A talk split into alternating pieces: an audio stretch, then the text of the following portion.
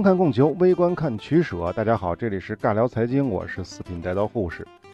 上一期呢，我们讲到阿根廷的经济危机正式爆发了，它的这个标志就是 IMF 不再给阿根廷政府去放贷款了，所以这个时候的阿根廷政府已经没有偿还债务的能力，而且呢，公务员的工资也发不出来了。总统德拉鲁阿于二零零一年的十二月二十日宣布辞职，此后呢，阿根廷政府也就停摆了。此时的阿根廷面临一千三百二十亿美元外债需要还本付息。整个阿根廷自上至下信心全失，固定汇率的货币政策就再也承受不住了，只得调整为浮动汇率。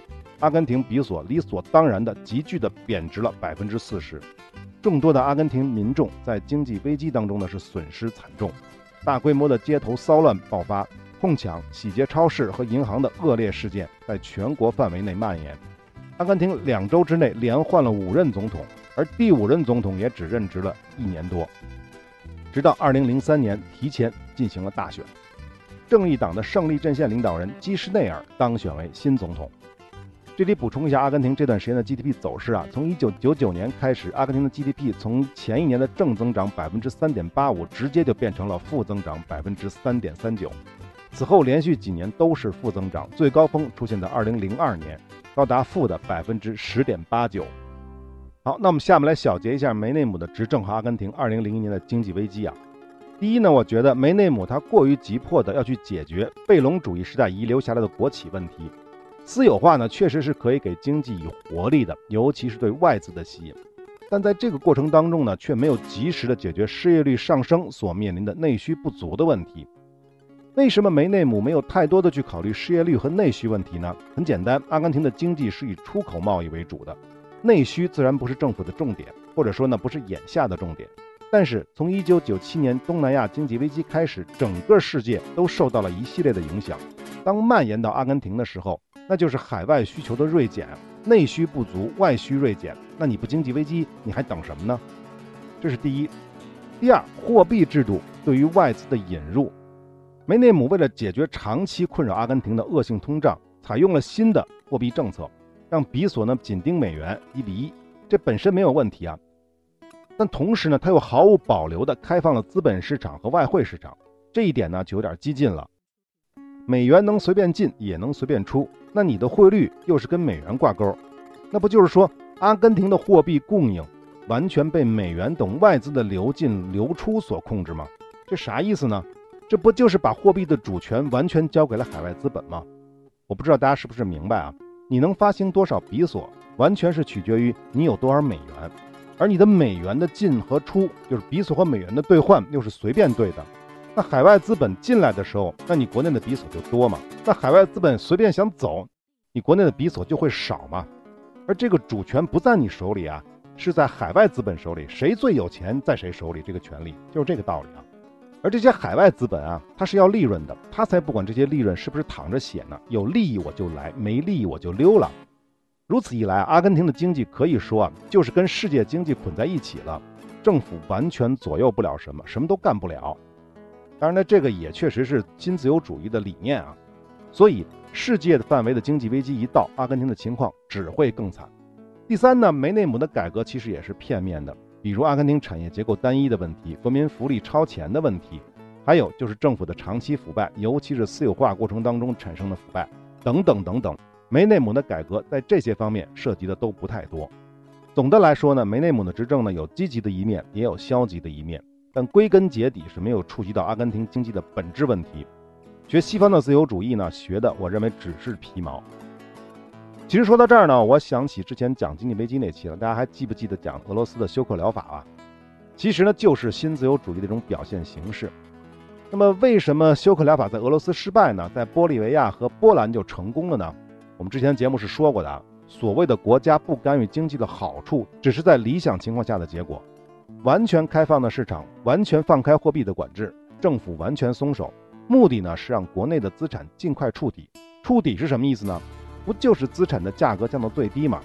资产的价格降到最低，那外资还等什么呢？他自己就会进来抄底啊，从而经济自然就复苏。这个大逻辑就是这样。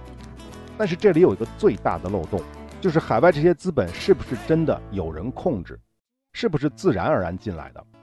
那么俄罗斯政府不干预经济了，他们搞休克疗法的时候，但俄罗斯的经济就真的交给了上帝吗？交给了那只看不见的手吗？当然不是了。那些经济学家嘴上吹的天花乱坠，但背地里是不是跟美国政府或者寡头的金融利益集团有一腿呢？对于俄罗斯而言，休克是真休克了，但是海外资本就是不来。除了俄罗斯那些命脉企业，比如石油天然气之类的，其他的企业没见到多少外资进来。为什么呢？还不是因为西方不想让俄罗斯尽快崛起吗？但是波兰也好，玻利维亚也好，屁大点的国家崛起又能怎么样？经济再牛，能牛到哪儿去呢？能威胁到美国和西方世界吗？那反观阿根廷，其实也是一个道理。这么大一个国家，长期的不听西方世界的话，长期搞什么民粹主义，排斥海外资本。现在你不行了，来找我，我真的能全心全意的帮你吗？况且你自己的屁股也洗得不怎么干净，政策制定的也不算完备。在这种情况下，肯定是能不救就不救了。你要是这次摔得不够疼的话，那下次怎么可能长记性呢？说到这儿呢，可能有的朋友会不自觉地把梅内姆的改革跟中国的改革开放做比较，因为这个话题还是比较敏感的。我就挑几条说一说。首先，中国的改革也是经历了国企私有化的过程，但是中国可从来没有在金融、能源、医疗、教育等等关键行业和领域搞一刀切的私有化，有些是分阶段的，有些则是完全禁止外资的。其次呢，中国的关税制度没有像阿根廷梅内姆似的，咔嚓一下就降到底，在保护民族工业以及为国内产业结构的调整都留出了足够的时间。第三呢，中国到目前为止都没有完全开放外汇市场，美元可以进，但是不好意思，美元你不可以随便出。仅这一点就严格的卡死了海外资本对国内经济的影响力。而阿根廷呢，你们懂的。最后，也是我个人觉得中国改革与梅内姆改革最大的不同，是什么呢？就是梅内姆啊，他因为是选举上台，没有长期执政的可能。如果要是一点一点的改革，政绩无法及时体现出来的话，他连总统都当不下去，还谈什么改革呢？所以他的政策只能尽快的一股脑的执行，不可能分步骤、分阶段。也就是说呢，中国的改革有时间可以慢慢改，但是没内幕没有。好，我们接着说阿根廷后面发生了什么事儿啊？二零零二年，经过连续的几任的换总统之后，正义党领袖之一杜瓦尔德在议会的选举当中胜出，接任了阿根廷的总统，完成了德拉鲁阿的剩余任期。杜瓦尔德一上来就否定了梅内姆的新自由主义，立刻废除了之前的货币制度，执行浮动汇率，重新掌握了货币的主动权。说白了，就是国家又可以印钞票了啊。再有呢，就是削减政府的公务员工资。取消对外汇的冻结，就是前面说的政府为了限制资本的外逃，暂时冻结了外汇的自由兑换。同时呢，积极的与国家债权人谈判，努力恢复外资对阿根廷的信心。这一系列的操作呢，还是取得了一定的成效。二零零三年，阿根廷的 GDP 增长率高达百分之八点八四，这一点呢，大家不用太奇怪。这个高增长的前提是二零零二年负百分之十点八的暴跌。而且呢，由于阿根廷经济跌入了谷底，外资这个时候也开始回流，再抄底阿根廷资产，所以呢，这年的成绩不见得就是杜瓦尔德造就的啊。二零零三年，阿根廷迎来了大选，梅内姆准备卷土重来，但是呢，在杜瓦尔德的支持之下，基什内尔战胜了梅内姆，登上了阿根廷总统宝座。这个基什内尔上台之后呢，延续了杜瓦尔德的基本的执政方针，坚决否定新自由主义。它的大概的政策有这么几点啊：第一，坚持市场经济的同时，加强了国家在经济发展当中的主导作用；第二，强化对私有企业的监管，比如要求能源企业、公共服务领域的企业增加勘探和基础建设的投入，同时呢，逐渐恢复如航天呀、核电这些领域的国有化；第三，在金融政策方面，前面说过了，坚持浮动汇率，坚持外汇自由兑换。但是呢，强化央行的职能，并且加强金融的监管，强化央行的职能的潜台词还是那句话，可以印钞票。第四呢，由于可以印钞票了，所以呢，改紧缩财政制度呢为适度扩张的积极财政制度，以支持经济的复苏和增长。第五，加强税制和税收管理，扩大税源，增加税收。第六，积极推进工业化，通过扶植出口工业和实施公共工程，拉动经济增长。这就是典型的国家干预经济的手段啊。中国实际上就干过，美国也干过，就是搞基建嘛。第七，适度加强贸易保护政策，对流入的外资进行一定的引导和限制。最后就是关于社保的改革，我们就不说了啊。基什内尔的执政方针虽然站在了自由主义的对立面，新自由主义的对立面，但也绝非是贝隆主义那套。总的来说呢，是站在了两条红线的中间的新道路。二零零七年，基什内尔卸任，他的老婆克里斯蒂娜·基什内尔通过选举继任了总统，成为阿根廷历史上第二位女总统。第一位是谁？大家还记得吧？不过要注意，当年的贝隆夫人，这个是贝隆第三任妻子那个贝隆夫人，是依据宪法接任的总统。也就是说，总统死了，她是副总统，她接任总统，她不是大选选上来的第一位女总统。而这位克里斯蒂娜可是扎扎实实的选上来的，而且克里斯蒂娜连任两届，一直执政到二零一五年。克里斯蒂娜及以后的两任总统基本上都延续的是基什内尔执政的理念。从基什内尔开始，阿根廷的经济在一定程度上得到了救赎。加上2003年到2013年，国际大宗商品的价格一路走高，阿根廷的经济开始猛增。基什内尔任期之内，阿根廷经济增长率多保持在百分之八到百分之九。但是，但是还得说，但是，基什内尔的改革依然存在弱点和缺陷，比如依赖大宗农牧产品出口的内向型经济结构没有被改变。再比如，长期靠举债刺激经济的增长，继续延续了阿根廷经济与外国市场和资本的高度捆绑和依赖。这很多资料就是说啊，这阿根廷的经济叫做一直借钱一直爽，爽到什么时候程度？爽到自己要拖胯的时候就爽不下去了，就这概念。不过呢，即便是如此，阿根廷还是成功的度过了2008年全世界范围内的经济危机。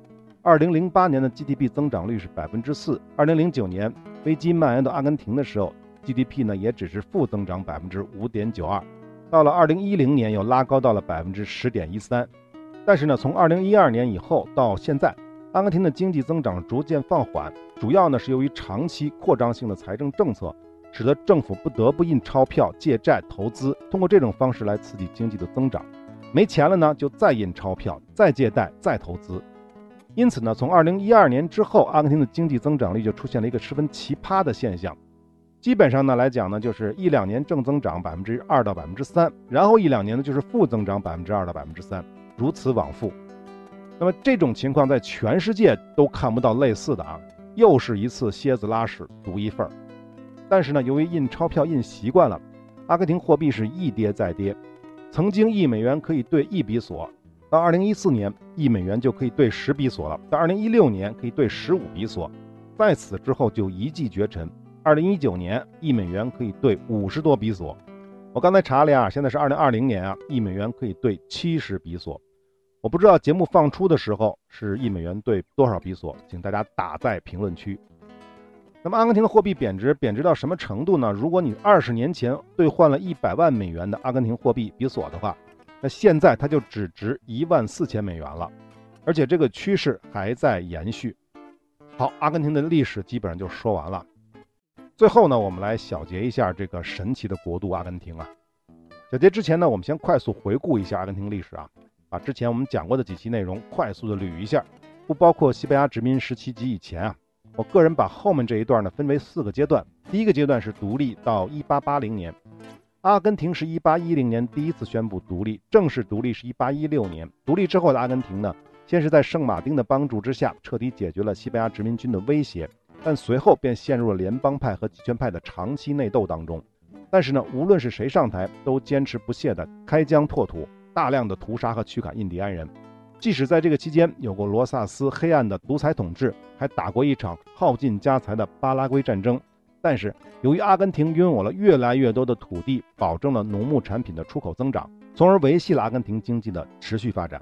到了19世纪末，阿根廷已经成为南美乃至世界上最富裕的国家之一（括号啊，南美或者拉美当时是没有之一的啊）。这是第一阶段。第二阶段就是1880年到二战结束。从1880年第二个大独裁者罗加上台之后，阿根廷已经就没有新的土地可以获得了。但是在这个阶段呢，阿根廷政府主动的向大英帝国投怀送抱，大量的迎来了英国的资本以及蜂拥而至的欧洲移民，这也使得阿根廷经济得以快速的增长。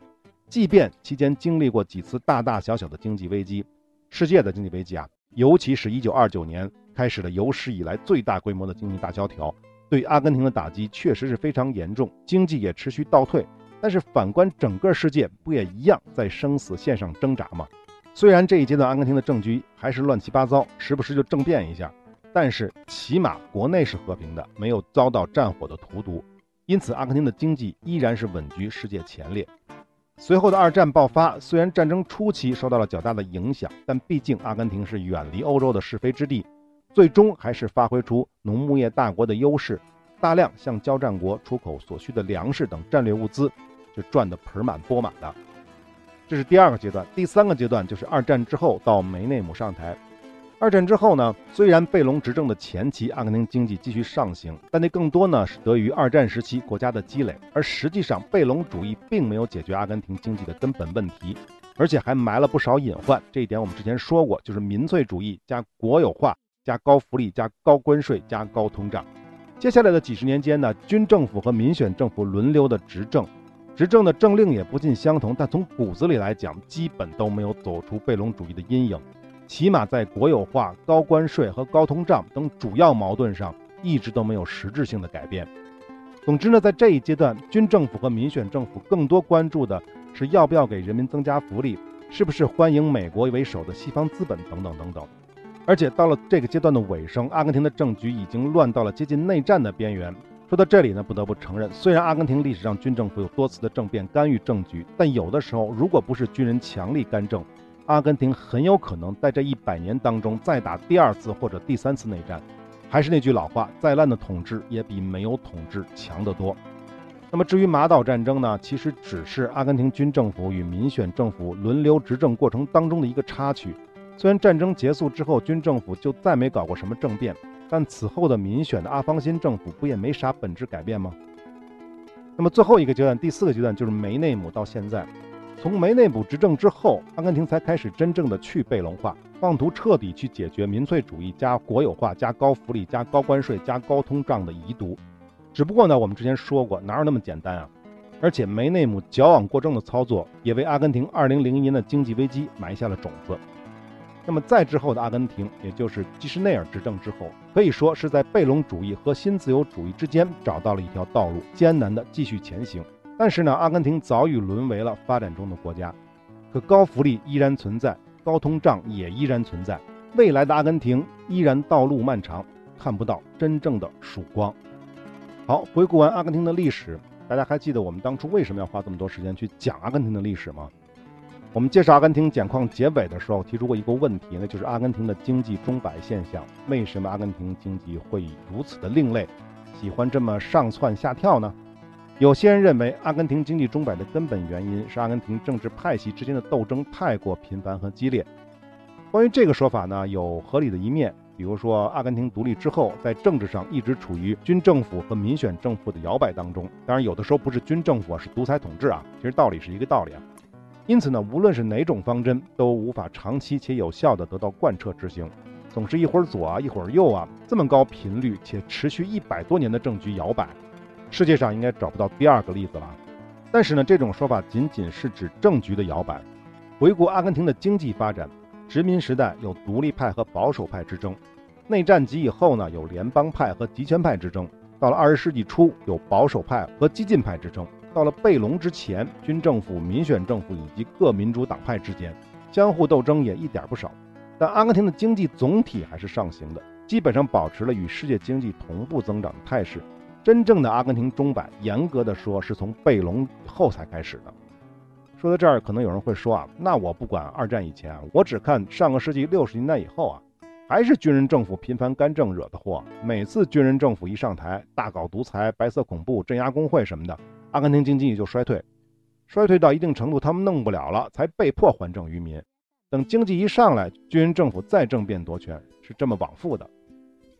其实呢，最开始我也是这么认为的，但是呢，我把相关的资料进行整理对比之后，才发现根本就不是这么一回事儿。我仔细的对照了历届政府的执政时间和阿根廷经济的增长率，你会发现，军政府掌权时期，阿根廷的经济有上涨也有下跌，而民选政府执政时期完全一样。换句话说，仅从 GDP 的增长和下跌来看，跟谁执政似乎没有必然关系。甚至在1967到1972年军政府执政期间。阿根廷的 GDP 一直是保持正增长的，最高的1969年高达百分之九点六八，而这一期间的平均增长率也达到了百分之四点六七。这部分呢，我专门做了张表，大家有兴趣可以看一下。还是微信公众号“四品带刀护士”，关注之后呢，回复关键字“阿根廷”或者是“马岛战争”就可以看到了。看完这张表，你就会明白，如果只看一个国家的经济，并非民选政府就一定比独裁政府好。影响经济的因素太多了，在某些特殊的情况下，反而独裁更有利于经济的发展。所以啊，军人干政绝对不是阿根廷钟摆的根本原因。那么，阿根廷钟摆的根本原因到底是什么呢？难道真的是民粹主义和贝隆主义惹的祸吗？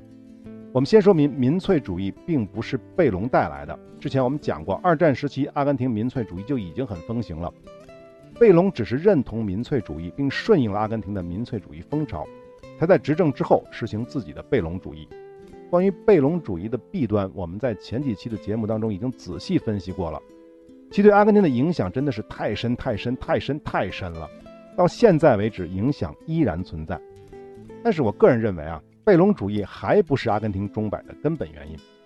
驳斥这个观点其实很简单，回过头再去看我做的那张表，贝隆执政时期的阿根廷经济钟摆：1961到1966民选政府时期，阿根廷经济钟摆；贝隆二次上台及贝隆夫人执政的1973到1975也存在阿根廷的钟摆。贝隆夫人被军政府推翻之后，军政府执政的1976到1982，以及后来的阿方辛时代、梅内姆时代、基施内尔和他的继任者他们执政的这个时期，一直到现在，阿根廷的经济都在不停的摆来摆去。要知道，军政府执行的不是贝隆主义吧？梅内姆时期不仅不是贝隆主义，反而是跟贝隆背道而驰的。到了最后一波，基施内尔走的是中间路线。也就是说，你极左他中摆，你极右他中摆，你站中间他还中摆。所以啊，贝隆主义好不好，跟阿根廷中摆没有什么必然关系。那么，阿根廷的问题到底出在哪儿了呢？关于这点呢，我翻了不少资料，有很多的说法，我不一一说明了，我只说我个人最认同的一个说法。仔细回顾阿根廷的历史，不管是哪个政党、哪个派别，无论他是极左还是极右，无论是军人执政。或者是职业官僚执政，无论政府是亲英国还是亲美国，还是第三立场，无论是贝隆主义还是新自由主义或者中间路线，无论是哪位总统上台，大家注意到了没有？没有哪个人能够真正解决阿根廷的死结——单一的产业结构问题。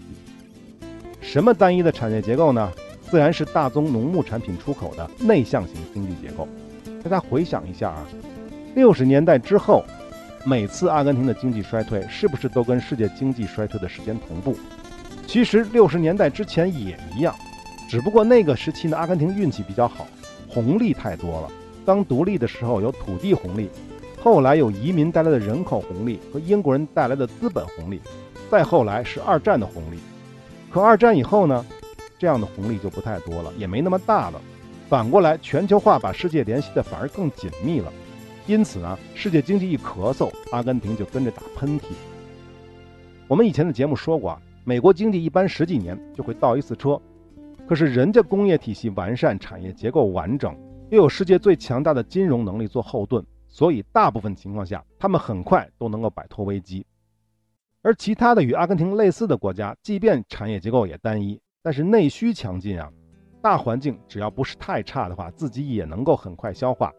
经济最多就是不增长或者少增长，可是阿根廷不行，只要阿根廷农牧产品出口受阻，经济就严重倒退，经济一严重倒退，民生就跟着凋敝，党派斗争就越发的激烈，从而激化社会矛盾，社会矛盾上升到一定程度，政局就会动荡，不管是军政府还是民选政府，就得下台，就得换人，而几乎每次政权交替，新势力上台，所谓的新政呢？基本上也都是头痛医头，脚痛医脚，而实际上呢，更多的还是最懒的办法，靠借贷、靠外资、靠高通胀。阿根廷经济的死结一直都没能够得到妥善的解决。那么说到这儿，问题就来了：为什么阿根廷历届政府都没有搞定产业结构单一的问题呢？难道他们看不到吗？我想啊，能够登上阿根廷权力巅峰的那些人，肯定都不是一般人嘛。起码不比你我差，对不对？连这点问题都看不出来是不大可能的。但既然能看出来，为什么不着手解决呢？我想答案只有一个，那就是解决不了。表面上看，这可能来自于上帝的诅咒。上帝赋予了阿根廷几乎世界上最好的地理位置、自然环境，所以阿根廷人更愿意躺在富饶的潘帕斯草原上过着最惬意的生活。毕竟，在啃不完的草地上养牛养羊，在几乎不用施肥的黑土地上播种收获，这是最容易的事情。因此，阿根廷人不愿意为工业化付出更多的成本。但是实际上，自从阿根廷独立之后，阿根廷的土地一直就不属于人民，这可能才是真正的来自上帝的诅咒。还记得我们讲过西进运动吧？阿根廷的西进运动，那跟美国的西进运动是完全不同的。那不是属于人民的西进运动，那只是属于少数保守派上层精英的西进运动。阿根廷政府组建军队，驱赶和屠杀印第安人，掠夺他们的土地，将其纳入国家的囊中，而不是像美国那样通过政策让人民自己去占有西部广袤的土地。其实呢，如果土地都成为国家的，那也好办。等时机成熟的时候呢，政府可以把这些土地通过某些方式分配给人民。但是还没来得及做这件事之前，有一个人先动手了。大家还记得力主西进运动、荒漠远征那个人是谁吗？十九世纪的二三十年代，阿根廷的独裁者罗萨斯，正是他废除了国有土地不得转让的法令，使得阿根廷的土地逐步被寡头垄断。从此，大地主阶级的利益和阿根廷最重要的经济支柱农牧业产品的出口就紧紧的、死死的捆在了一起。这一百多年以来，就再没有哪个政府、哪个政客敢动这些土地寡头的根本利益了，因为你一动，国家就完蛋。阿根廷的军人为什么热衷政变？有的时候确实是因为民选政府把国家搞乱了，军人不得不出手；而更多的情况是阿根廷的军人集团代表的是阿根廷的保守势力。而其中最重要的力量就是土地寡头，他们时刻都在防着民选政府搞土地改革，所以我们才看到阿根廷不管是哪个职业官僚上台，都不会去碰土地问题，大部分不会碰啊，有个别的还是会碰的。贝隆主义怎么样啊？国有化叫的最凶的，但是贝隆的国有化都是工业企业的国有化，贝隆为什么不去搞土地国有化呢？他完全可以学习日本的明治维新呐，收购大名的土地分配给人民。问题是，他敢吗？可能有朋友会问啊，即便动不了大地主阶级的土地，动不了农牧业产品的出口，那积极发展民族工业不也行吗？一旦工业体系完善了，不一样可以解决产业结构单一的问题吗？那么下面我们就分析一下，有哪些因素制约着阿根廷民族工业的发展。第一就是资本问题。回顾阿根廷的历史，有很多届政府都在积极的推进民族工业的发展，但发展工业就得有资本吧。要有人投资，阿根廷最早的海量资本是来自于英国的，但是英国本身就是工业国呀，他们看待阿根廷就像看待印度是一样的，这里要成为大英帝国廉价原材料的提供地，同时也是英国工业品的倾销地。这样的话，英国资本为什么要去投阿根廷的工业呢？他们自然是去投资土地、投资自然资源的勘探、投资铁路、投资通讯等等等等。到了贝隆时代，因为有了二战的盈余，政府确实集中搞过一些工业产业的投资，但是资金量有限，也不持续。而同时呢，贝隆政府又拒绝外资，使得阿根廷的工业发展失去了一条重要的来源。外资要么不愿意投，要么不能投，国家又没有那么多钱投，那还有谁能来投资阿根廷的民族工业呢？显然就只剩下阿根廷的土地寡头了，他们有钱呀。那阿根廷的土地寡头会不会去投资阿根廷的工业呢？答案是当然会的。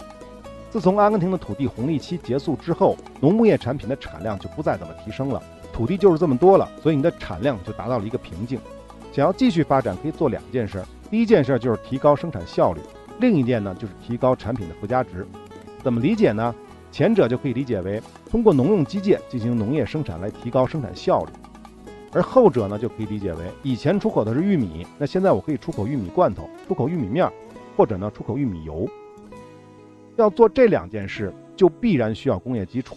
因此，阿根廷的工业寡头为了保证自己的出口增长，保证自己的利益，便开始投资民族工业。尤其是一战和二战，外国工业品进口渠道受阻，价格飙升，土地寡头们就加大了对国内相关工业的投资，以实现相关工业品的进口替代。很多资料上都说阿根廷的进口地带是属于贝隆的，那实际上比它早得多啊。进口地带的含义，简单的理解为就是用国内的工业品来替代进口的工业品。好，我们接着说啊，但是要注意，土地寡头阶级更多投资的只限于农牧业相关的农业机械工业、农副产品加工业等等，他们并不会刻意的去投资一个完整的工业体系，这是关键中的关键。第二，工业制成品的价格太高，这个大家都明白。如果你的产品价格高了，那在国际市场就没什么竞争力啊。那为什么阿根廷的工业品价格很高呢？听上去似乎没有道理啊。这里不是没有什么民族工业吗？那不就成了工业产业的价值洼地吗？当然不是了。这时候我们又要把贝隆主义抬出来了。贝隆主义是啥来着？还记得吗？民粹主义加国有化加高福利加高通胀加高关税。这其中啊，国有化等于什么啊？等于低效率。高福利等于什么？等于高工资。高工资等于什么？等于高成本。第三，高关税。高关税等于什么？高关税等于高售价。别人出口到你阿根廷的关税高，那你出口到别人那儿不一样得提高关税吗？而且你别忘了，如果你提高关税来保护民族工业的话，那那些土地寡头可是不愿意看到的，因为他们是靠出口生活的，而且整个阿根廷的经济都是靠出口。提高关税就意味着国民经济有可能会受到影响，同时也意味着得罪了土地寡头阶级。所以，阿根廷的大部分时间里面都是低关税。只有到了贝隆之后，才开始实行所谓的高关税。总之啊，就一句话，价格高，高到什么程度呢？据某些经济专家计算，五十年代贝隆主义顶峰时期，阿根廷的汽车、化工产品以及一些非耐用消费品的价格是要比国际市场高好几倍。其实呢，贝隆主义这几条呢，在梅内姆时期已经把国有化和高关税去掉了，但是高福利这一条呢，似乎在阿根廷一直都解决不了。为什么我们之前讲过太多了，就不赘述了。还是这个贝隆主义遗毒啊！我在网上搜了一下，有的资料说，阿根廷最低工资标准折合人民币两千多块。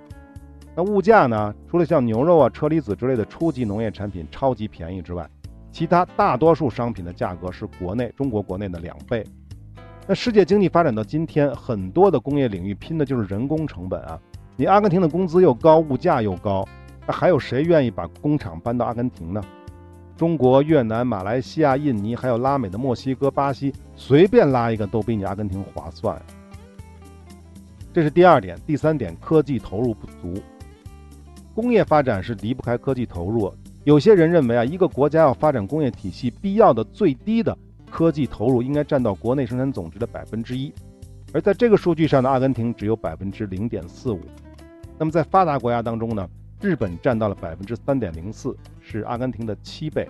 但注意啊，这只是比例的七倍啊，绝对值就不知道多多少倍了。那日本的 GDP 多高啊，对不对？那美国的科技投入是 GDP 的百分之二点六六，这个比值上讲是阿根廷的六倍。德国是二点三八百分之，是阿根廷的五倍。那这些是欧美发达国家啊，我们就不说了。那看南美，南美这个数值当中，巴西占百分之零点八七。智利占百分之零点五四，最起码这两个国家都比阿根廷要高。那么阿根廷这种三千多万人口的国家当中呢，根据计算应该至少有七万多科研人员才比较合适，而实际上只有五千多人。反观海外工作的阿根廷科技人员高达五万人。当然这个数据不一定准啊，因为这个数据里写的是三千多万人的阿根廷，实际上现在阿根廷是四千多万人，所以这个数据什么时候的我也不清楚，大家明白这个意思就行了啊。总之呢，一位阿根廷的科学家就曾经说过：“我们是一个在科技方面过分贫穷的国家。”总而言之，限制阿根廷民族工业体系发展的最根本的原因就这三条：资本的偏心、成本的高企和科技的落后。好，回到最初的命题，大家是不是应该就理解了阿根廷经济的钟摆现象了？如果您真的明白了，下次有人问您为什么阿根廷从一个发达国家沦为一个发展中国家呢？或者这么问。阿根廷跟美国的资源禀赋非常的像，甚至还抄袭了美国的宪法和独立宣言。但是为什么没有成为第二个美国呢？呃，听了这期节目呢，我希望您应该就有了自己的答案了。好，那么马岛和阿根廷整个这个系列我们就全部讲完了。最后我们来揭晓在讲马岛战争开始的时候留的那个问题啊，大家还记不记得问题啊？就是阿根廷的罗萨里奥这个地方出生过一位阿根廷历史上最著名的人物，没有之一啊。是绝对的对世界有过巨大影响力的人物。其实呢，如果问历史上最著名的阿根廷人是谁，可能有人会说梅西啊；岁数大点人呢会说马拉多纳。所以呢，我就换个问法：在足球并不怎么普及的美国，你知道在美国人心目当中最著名的阿根廷人是谁吗？这个呢，可能很多中国人都答不上来啊，可能更大比例的美国人也答不上来。好，我现在就告诉您。他就是社会主义古巴缔造者和领导人之一，著名的国际共产主义革命家、军事理论家、政治家、医生、作家、游击队领袖。他的名字叫做切格瓦拉。好，关于格瓦拉的故事，我想以后有机会一定会在聊美洲其他国家的时候会提到。但是，请您记住了啊，切格瓦拉是阿根廷人。好，阿根廷系列我们就全部结束了，我们下期再见。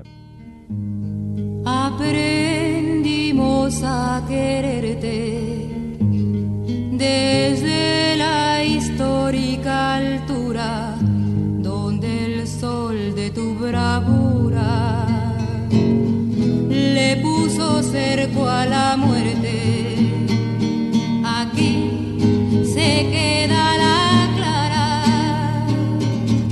la entrañable transparencia de tu querida presencia.